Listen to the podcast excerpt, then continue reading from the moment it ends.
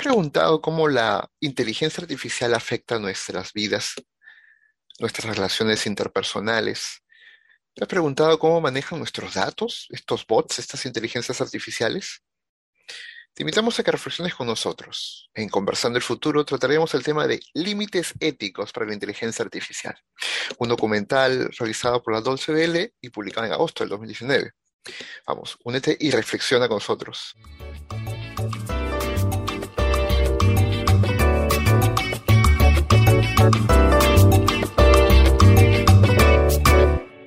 Tal, Marce? ¿Qué tal? ¿Cómo estás? Bien, ¿qué has hecho? ¿Escuchas bien? Sí, te escucho bien. Oye, qué, qué bacán el volvernos a encontrar, ¿no? A este programa. Hacía mucha falta, de verdad. O sea, no veía la hora de que nos volviéramos a reunir. Sí. Hace mucha falta la conversación. Sí, Conversando el Futuro tiene esa peculiaridad, ¿no? Eh, estamos tratando un tema que hemos visto antes en otras eh, temporadas del programa, ¿no? Pero eh, este asunto de la inteligencia artificial. Y que y una de las cosas que me encanta de la, temática es que es algo que está viviendo con nosotros, convive con nosotros, está con nosotros, y es increíble que eso, eso ahora, se pueda, sea parte de nuestra vida, ¿no? Te quiero plantear unos puntos, a ver qué opinas. De una, de una, hágale. ¿Se puede, uno se puede enamorar de un bot? Una inteligencia artificial. ¿Has visto cómo se levantó tu ceja? Porque creo que está en podcast, has visto que se levantó tu ceja en este momento. Es que, a ver, pregunta, ¿uno sabe de antemano que es un bot o no? Claro, claro, para, para conocer a tu pareja hay que saber quién es, ¿no? Entonces, imagínate. Ah, lo, lo digo, bueno, sí, también es cierto. Sino que es que es una pregunta compleja porque uno, uno está acostumbrado al paradigma del enamoramiento entre individuos de la misma especie. Pero cuando, pero después a uno le salen con el cuento de que uno no se enamora de la especie, sino que se enamora de la esencia, de lo que es la persona. Ahora, si uno está cultivando una inteligencia artificial que está aprendiendo casi como uno, o a veces hasta mejor que uno, pues porque así pareciera.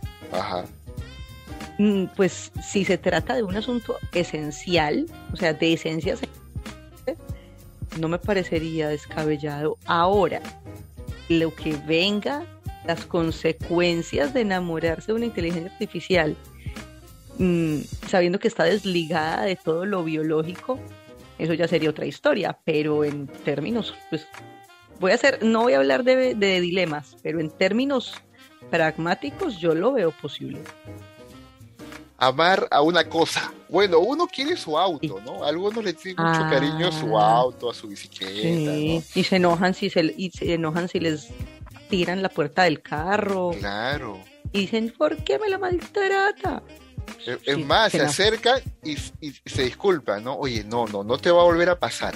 ¿No? O tú le hablas a tu máquina, al carro, vamos, arranca, no seas maldito, arranca. Y cómo no me dejes, no me dejes aquí, solo en la calle, vos, has podido, carrito, vos podés, eso con un carro no lo van a hacer con una inteligencia artificial. Alucina, Mara, de esa manera, ¿no?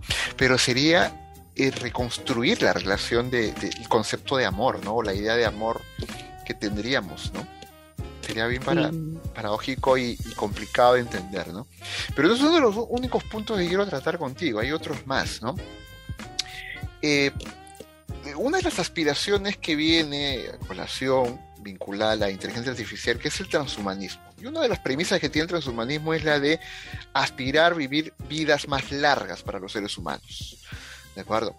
Entonces, el vivir vidas más largas implica saber identificar mejor las enfermedades y tratarlas de manera más rápida, ciertamente. Y la IA ayuda mucho ahora al diagnóstico médico. Es más rápida.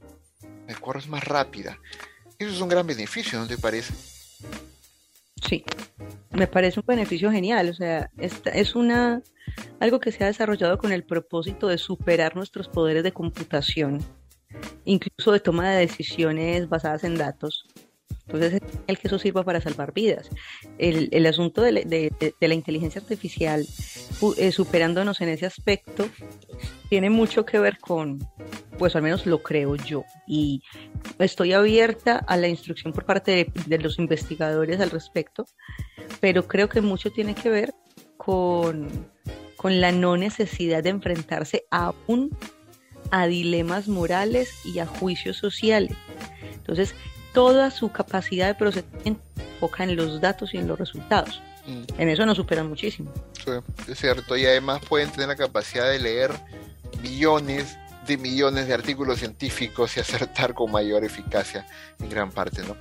Sin necesidad de, perdón, sin necesidad de, de recurrir a, dispositivos periféricos. O sea, nosotros nada más tenemos un par de ojos. Ellos simplemente son los datos con los datos, sin necesidad de traducción, una cosa toda maravillosa. Nosotros todavía necesitamos procesar y depurar un montón antes de tomar decisiones. Es cierto, ¿no? Y además, otro beneficio, ¿no? Uno pareciera que estamos haciendo una loa de la inteligencia artificial, pero hay que reconocer ciertos beneficios también, ¿no? Otro de los beneficios que también se menciona es el hecho de el, de los bots como asistentes para personas con ciertas dificultades o motrices o de otra manera, ¿no? Eh, eso también es bueno, ¿sí o no? ¿No te parece? Sí, de hecho sí. Eh, me parece algo muy chévere que una persona, eh, no recuerdo el término, por favor corregime, porque esto no es, la persona no se está modificando, la persona está como aumentándose a través de un bot, porque está teniendo una dificultad para interactuar con el mundo, el mundo a su alrededor. Entonces simplemente el poder garantizarle unas condiciones de vida más dignas, más cercanas a las del humano promedio, a través de tecnología es algo loable. Claro. O sea, de hecho, la tecnología se creó precisamente para disminuir las barreras que nos impedían trascender en, la naturaleza, lo cual es genial. Es muy cierto, es muy cierto, es muy cierto. Entonces, las ventajas de tener algoritmos, AirBots, inteligencia artificial, como quieras llamarlo, que ayude a en algunos casos este, aumentar capacidades humanas y en otros casos compensar las dificultades que tenemos es un gran mérito. ¿no? Sin embargo, entremos a otra discusión, que es el otro lado de la moneda. ¿no? Si, queremos ponerlo así, ¿no? con extremos, que es el hecho de los dilemas éticos que hay detrás del uso de los bots. ¿no? Dilemas muy eh, graves y difíciles de tratar. ¿no? Eh, y una de las cosas que se, debe entender aquí es, por ejemplo, el uso de bots o el uso de inteligencia artificial para armamento, las llamadas armas autónomas. ¿no?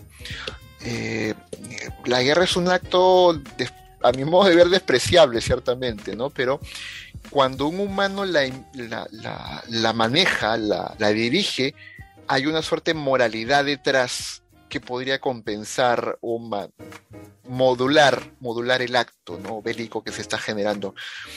Pero un bot no tiene ese lado, ¿no? ¿Hay un riesgo en armas autónomas? ¿Qué piensas?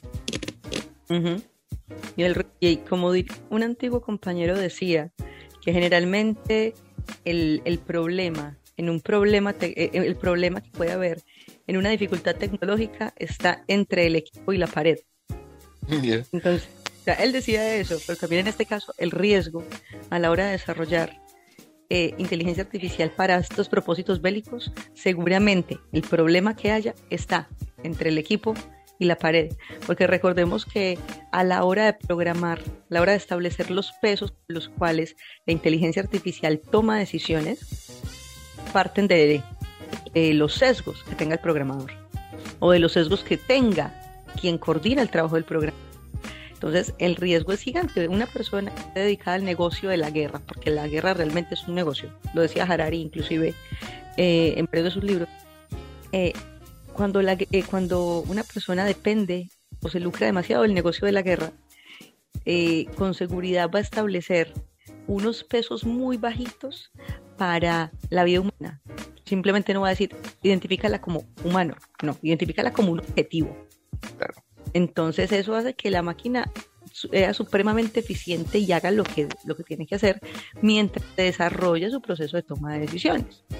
Pero por ahora ahí es donde yo el, el problema fundamental. El límite ético lo pone quién está creando esa tecnología o quién la está financiando. Sí, sí. Eh, ¿Cómo programar una máquina que carezca de sentido ético, ahí está el reto, ¿no? O que tenga un sentido ético para tomar decisiones. Todo una, una complicadera y rotura de cabeza para las instituciones humanas en este momento, ¿no?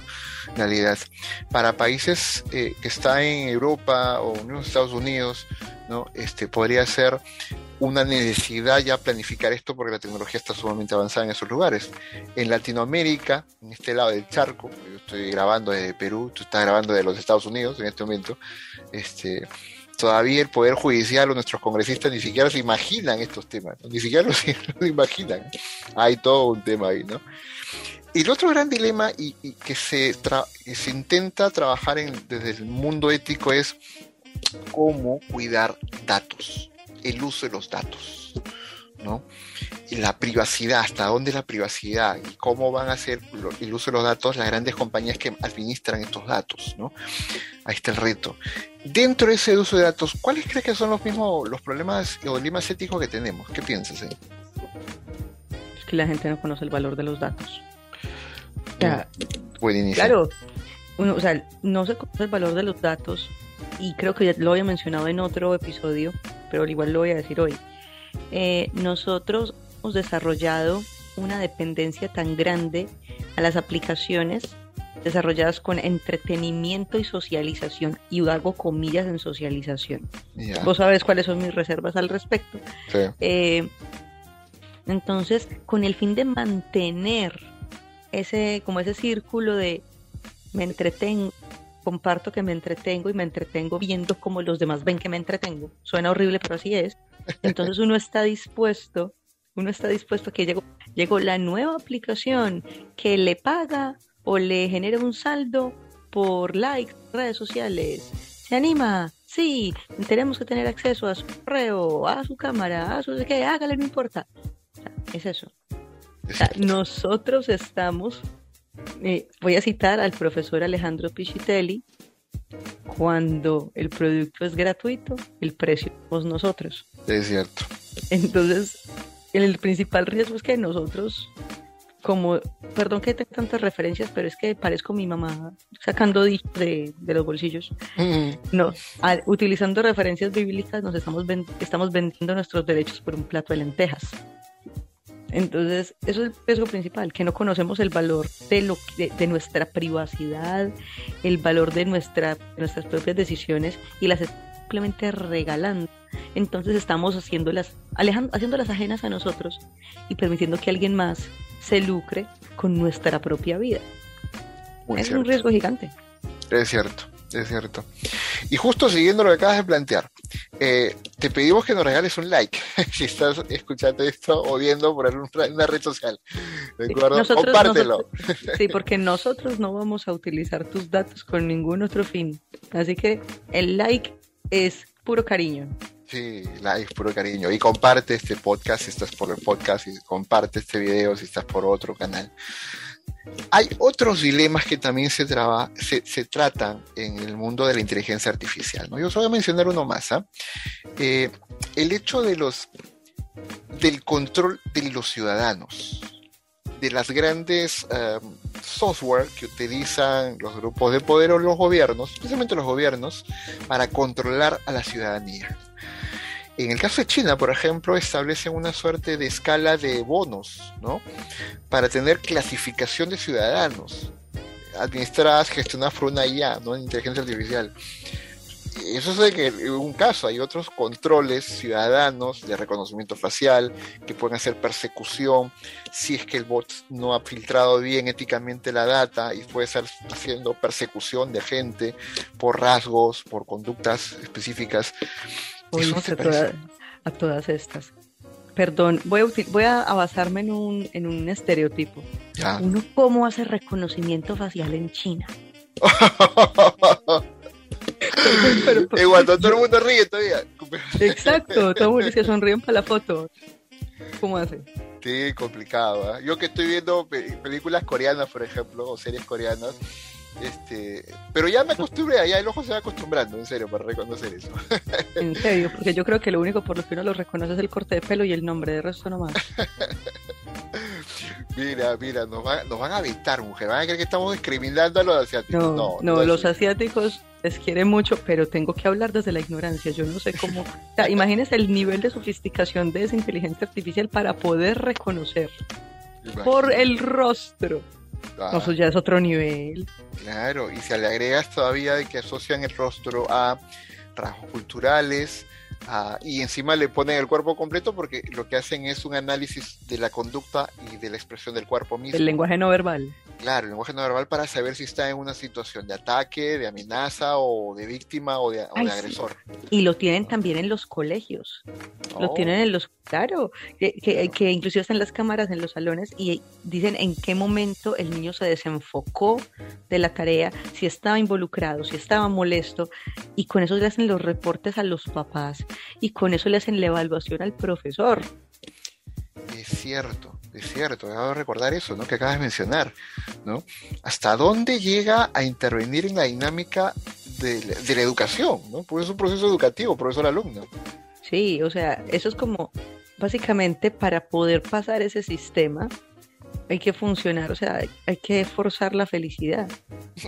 Porque, no, sí, imagínate, alguien hacía un chiste sobre eso en mi país eh, y hablaba sobre, hablaban de los huevos de gallina feliz, no sé si en Perú los, los tienen. Eh, no, no, a ver, Los huevos de gallina feliz se supone que son los huevos que se obtienen con la gallina en completa libertad. ya, Entonces, esa gallina pues no está confinada, come pues normalito, o sea, vive como le da la gana. Entonces el humorista decía, ¿usted se imagina el nivel de presión psicológica que tiene esa gallina para mantenerse en esa finca? tiene que estar feliz todo el tiempo y si la ven triste la sacan. ¿Qué nivel de presión tan grande? Yo como, China. claro, claro. Y es en el lado del control ciudadano para poder dinamizar las relaciones, ¿no? Y ver la, la prevención del, daño, prevención del crimen, le llaman ellos, ¿no? Pero el otro control ciudadano que se hace es cuando desde el gobierno y de estos aparatos enormes, fuerzas de inteligencia artificial, se establece eh, eh, noticias falsas, manipulación de la información, para que la ciudadanía no se levante o para que la ciudadanía crea una narrativa específica y vote por ti o vote por tus candidatos. Eso da mucho más terror, ¿no te parece? Pero claro, imagínate, o sea, que la misma, que la misma fuente o la misma cúpula que tiene como objetivo asegurar la armonía en la comunidad a la que se encargue de no permitirle pensar con libertad o pensar basada en el miedo. Claro. No, mm, perdón que ando con todas las apologías, pero esa es una, esa es como la chancla nivel país. No. Sí, como, como oíste, por ahí vi que mi mamá tiene la chancla metida en el bolsillo del delantal. No, ay, fue madre. Sí, Acá, acá le llamaban el San Martín, San Martincito. ¿No me Mar- Yo, co- yo Sí. sé de San Martín de Porres, pero que tiene Sí. que ver San Martín con una Es chancla? el San Martín de Porres, que usaba una, una cuerilla con tres puntas y que cuando la mamá se asaba te daba con eso en las piernas. Una cuerilla así, es como un cuero, ¿no? Con, con tres filamentos Ah, el- con tres puntitos. Este, No fregues, vos me estás hablando en serio. Bravo, bravo, bravo. Pásame el San Martincito, decía, ya, porque iba, iba a darle a los hijos. Ah, madre. Imagínate eso- ese concepto de control vertical absolutamente abusivo y gol- con golpe, trasladado al mundo virtual donde tú tienes que, si quieres atacar a un grupo específico que, que necesitas atacarlo desde el gobierno, pues utiliza la inteligencia artificial para bombardear de noticias 24/7 y que la gente crea lo que quiera crear, ¿no? Lo que crea lo que el gobierno necesita crear, ¿no? Eso es, eso es el gran hermano de 1984. Exacto, exacto. Esa es la idea, el concepto del gran hermano, ¿no? Qué miedo. Yo recuerdo un video, no recuerdo un video que vi en algún momento de una persona, que por cierto yo no sé qué necesidad tenía, una persona en un país asiático, creo que era China, pero sé que era un país asiático. eh, la registraron como grabando y en un semáforo y le sacó el, la billetera a alguien más del bolsillo trasero del pantalón. Ajá. Un maestro porque el otro no sintió nada. Pero entonces cuando se gira ve que hay una cama, inmediatamente se paraliza, tira la billetera al suelo, le dice al otro como vea, se le cayó. El otro, ay, gracias, sí, la recoge. Y el otro se va a la cámara pidiendo misericordia. Yo como dije, Imagínate. no necesitas ya la presencia física para imponer terror. Claro, Claro. es conductismo puro. Claro, es, claro, estás condicionando la conducta de la persona para poder reencauzarse a la, a la, ley, a la norma que ellos quieren proteger, ¿no? Ciertamente. Porque el castigo obviamente debe haber sido muy duro ante un acto de ese tipo, ¿no? Ciertamente. Y la, cuando uno habla de inteligencia artificial, creemos que son cosas muy eh, ajenas al, mundo cotidiano, el mundo actual del año 22 en el cual estamos grabando este, este podcast o este vídeo. Eh, y no, son parte ya de nuestra cotidianidad, ¿no? Ya estamos. Pero esta última idea, esta última idea que quiero tratar los, los últimos minutos que tenemos, es sobre esta imagen del bot como gestor político, como líder político o sea, volarnos de un plumazo a los congresistas y que eso sea administrado por un bot. La creación de leyes, es la función principal que tiene el legislador, ¿no? Control político del gobierno ejecutivo, eh, eh, la, la, generación de leyes, ¿de acuerdo? Y la supervisión de la aplicación sensata de estas leyes, ¿no? Eso bien puede ser gestionado por un, una inteligencia artificial. ¿Qué crees? Pues, es que la verdad, viendo los referentes que hay en la América Latina, no suena en absoluto descabellado. Ahora, si lo, si lo predijo Futurama, es porque algo de cierto tiene. Pues, no sé si recuerdas el capítulo de las, de las Amazonas. Ya. ¿Quién era su líder? ¿Quién era su líder? Una máquina. La femputadora. Exacto. Y ella decía, muere, muere, pasa esto. Y ellas siendo fuertes, ellas confiado, confiaron su gobierno a esa, a esa máquina. Y realmente lo que ella hacía era recibir los datos y procesar.